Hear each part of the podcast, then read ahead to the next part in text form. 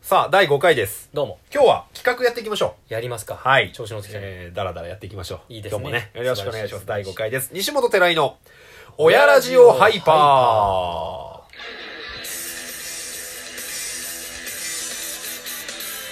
はい、ということで、企画ですかね本日は企画やらせていただきます。いいじゃないですか本日の企画はこちら。いきなり映画レビューということで、えーいきなり映画レビュー。いきなり映画レビューですとか。いう、えーコーナーやらせていただきます。いきなりですねえー本当にいきなり。うんえーっと、今からランダムで交互に映画のタイトルが出ます。出るんだ。。はいい。ので、その映画のタイトルを、うんえー見たことがあれば、うんえーその映画のネタバレしない程度に内容のレビュー、はいそして感想のレビューま見でたこ、とあればね。えー皆様にお伝えして、えーぜひ、えーこの映画見てくださいとなるほいうど、えーレビューをしていただきます、えーそしてランダムで映画タイトル出てきますので、うんえーその映画を見たことがなくても同様にレビューを行っていただくとはあはあ、なるほどね。いうようなことになっておりますとはいはい。わかりやすい。いうことでございますいいじゃないですか。はい、では、えー先行僕からレビューさせていただきますので、はいはい。えー寺井君の方で、えーランダムの映画のタイトルを出していただきます OK です。は。いまずは、えー一つ目はこちらダイハード。はいとダいイうこハーとドでですダイハード、うんもうこれはもう名作ですからそうね。もちろん俺も聞いたことあるぐらい。もちろん俺はもうあのしょっちゅう見てるししょっちゅう見るもんなんだ。しょっちゅう見てるそういうもんなん。へうんえ。あのー、1から4ぐらいまでか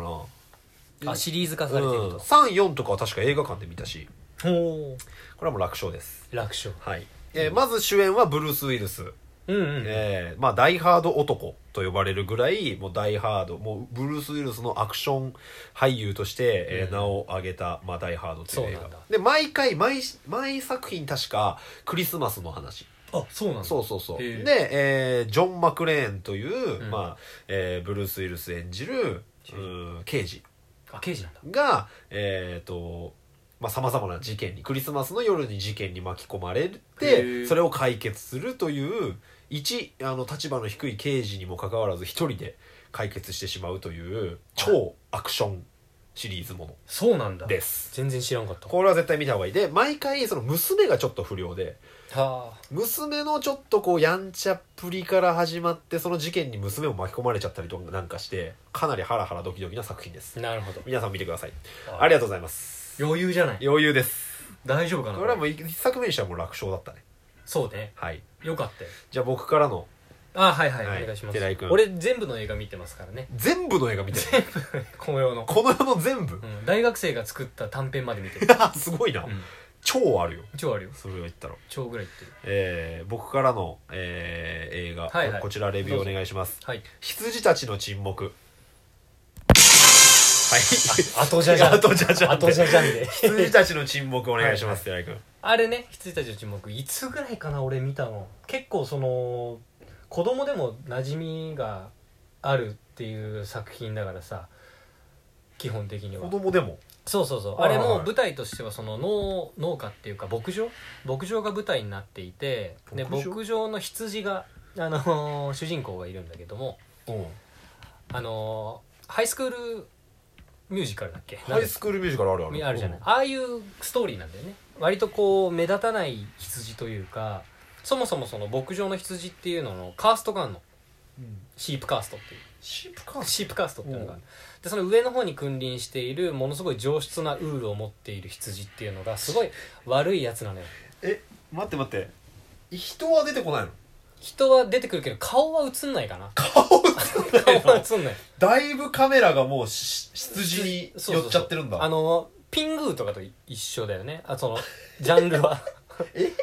朝 NHK でやる感じ。とかそういう感じのやつよ羊たちの沈黙。そうそうそうそうう。あ、そう。でうん、あのー、今下のカーストにいる羊っていうのが虐げられてるんだけれどももそのまでのその上に上り詰めるまでのサクセスストーリーっていうのが、まあ、メインの話あ、そうなんだ。そそこの過程を楽しむって感じかななるほど結果としてはもうあのーさあ上に上り詰めることができるっていうのがおーもう見えてるんだけなどるほどそこまでにこう試行錯誤していくっていうまでまたその上の人にバレない上の羊にバレないように沈黙をこう見せながらこう裏で進めていくっていうそういう意味なるだほどなるほど沈黙っていうのは、なるほどね。うん、で結構誰で面も白、うん、子供と一緒に見れたりもするんじゃないかあ、なそう。かなりほのぼの系。だいぶよあ、そう。短いし何分ぐらい35分 とか35分短編だなそうそうそう全然あー全なる編ほどプレイアニメだから見やすいです皆様では、えーええ羊たちの沈黙 ぜひ見てみてくださいお願いします怖くないんでねはいで次いいですかじゃあ、はいどうぞ先じゃじゃんではい「パラサイト半地下の家族」これはもう最近話題になりましたからね、大大話題ですよ今もう2回見たかな俺もあそうでも結構いるみたいね、うんええ2回見ると理解できるっていうね、リピートしちゃったあ本当やっぱね伏線がすごいからあそうなんだそうそうそうそうあのー、そう連続誘拐事件の話なんで ね連続ああへ連え続誘拐事件の話で、 連続誘拐うんうんうんそうもうあのー、20代若い女性20代前半の女性がう、んもうとにかく誘拐されて行方不明になってるとありがちなあれだねでも事件性としてはそうで40人ぐらいいなくなったところですごい量そうあのーまあ一軒の家がねうんあのーこう狙われるわけ狙われるというか、うんうんうんまあ捜査線上に上がってくる、はいはいここじゃねえかっていう犯人がいるるんじゃないそうで一気にあのスワッ トがバーンって入り込むわけよアクション系アクション系アめクション系ちゃくちゃアクション韓国のアクションめちゃくちゃそうあそう韓国のアクションあそうなんだあのーカンフーアクションあ中国だけどねカンフーはいやそ韓韓国風って意味でカンフーってことカンフーアクションあそうなんだそうそうそうそうよすごいからへえ知らんかった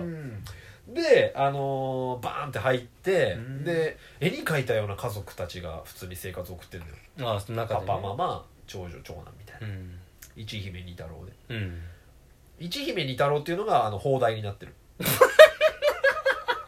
韓国のタイトルは「パラサイト半地下の家族」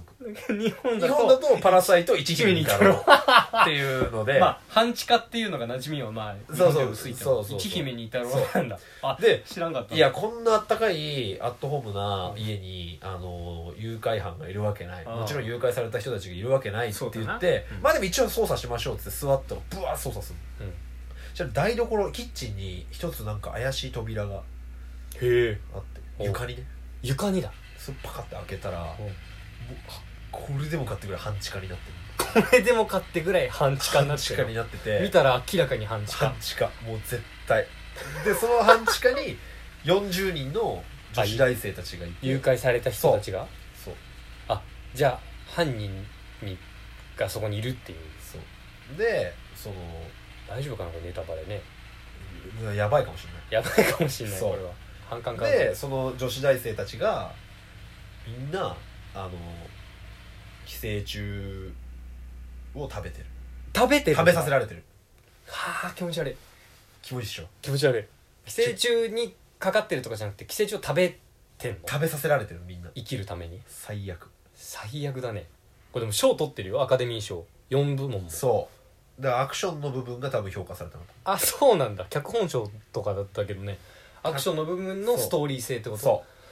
うめちゃこくれちゃ面は白い話題になるわそれは皆さん見てくださいまだやってますからね、はいまだあやりってがますとうございますお願いしますまだあるね続いて時間は寺井君もう一個レビューしていただきましょう、いいですよ続いての映画はこちら「オー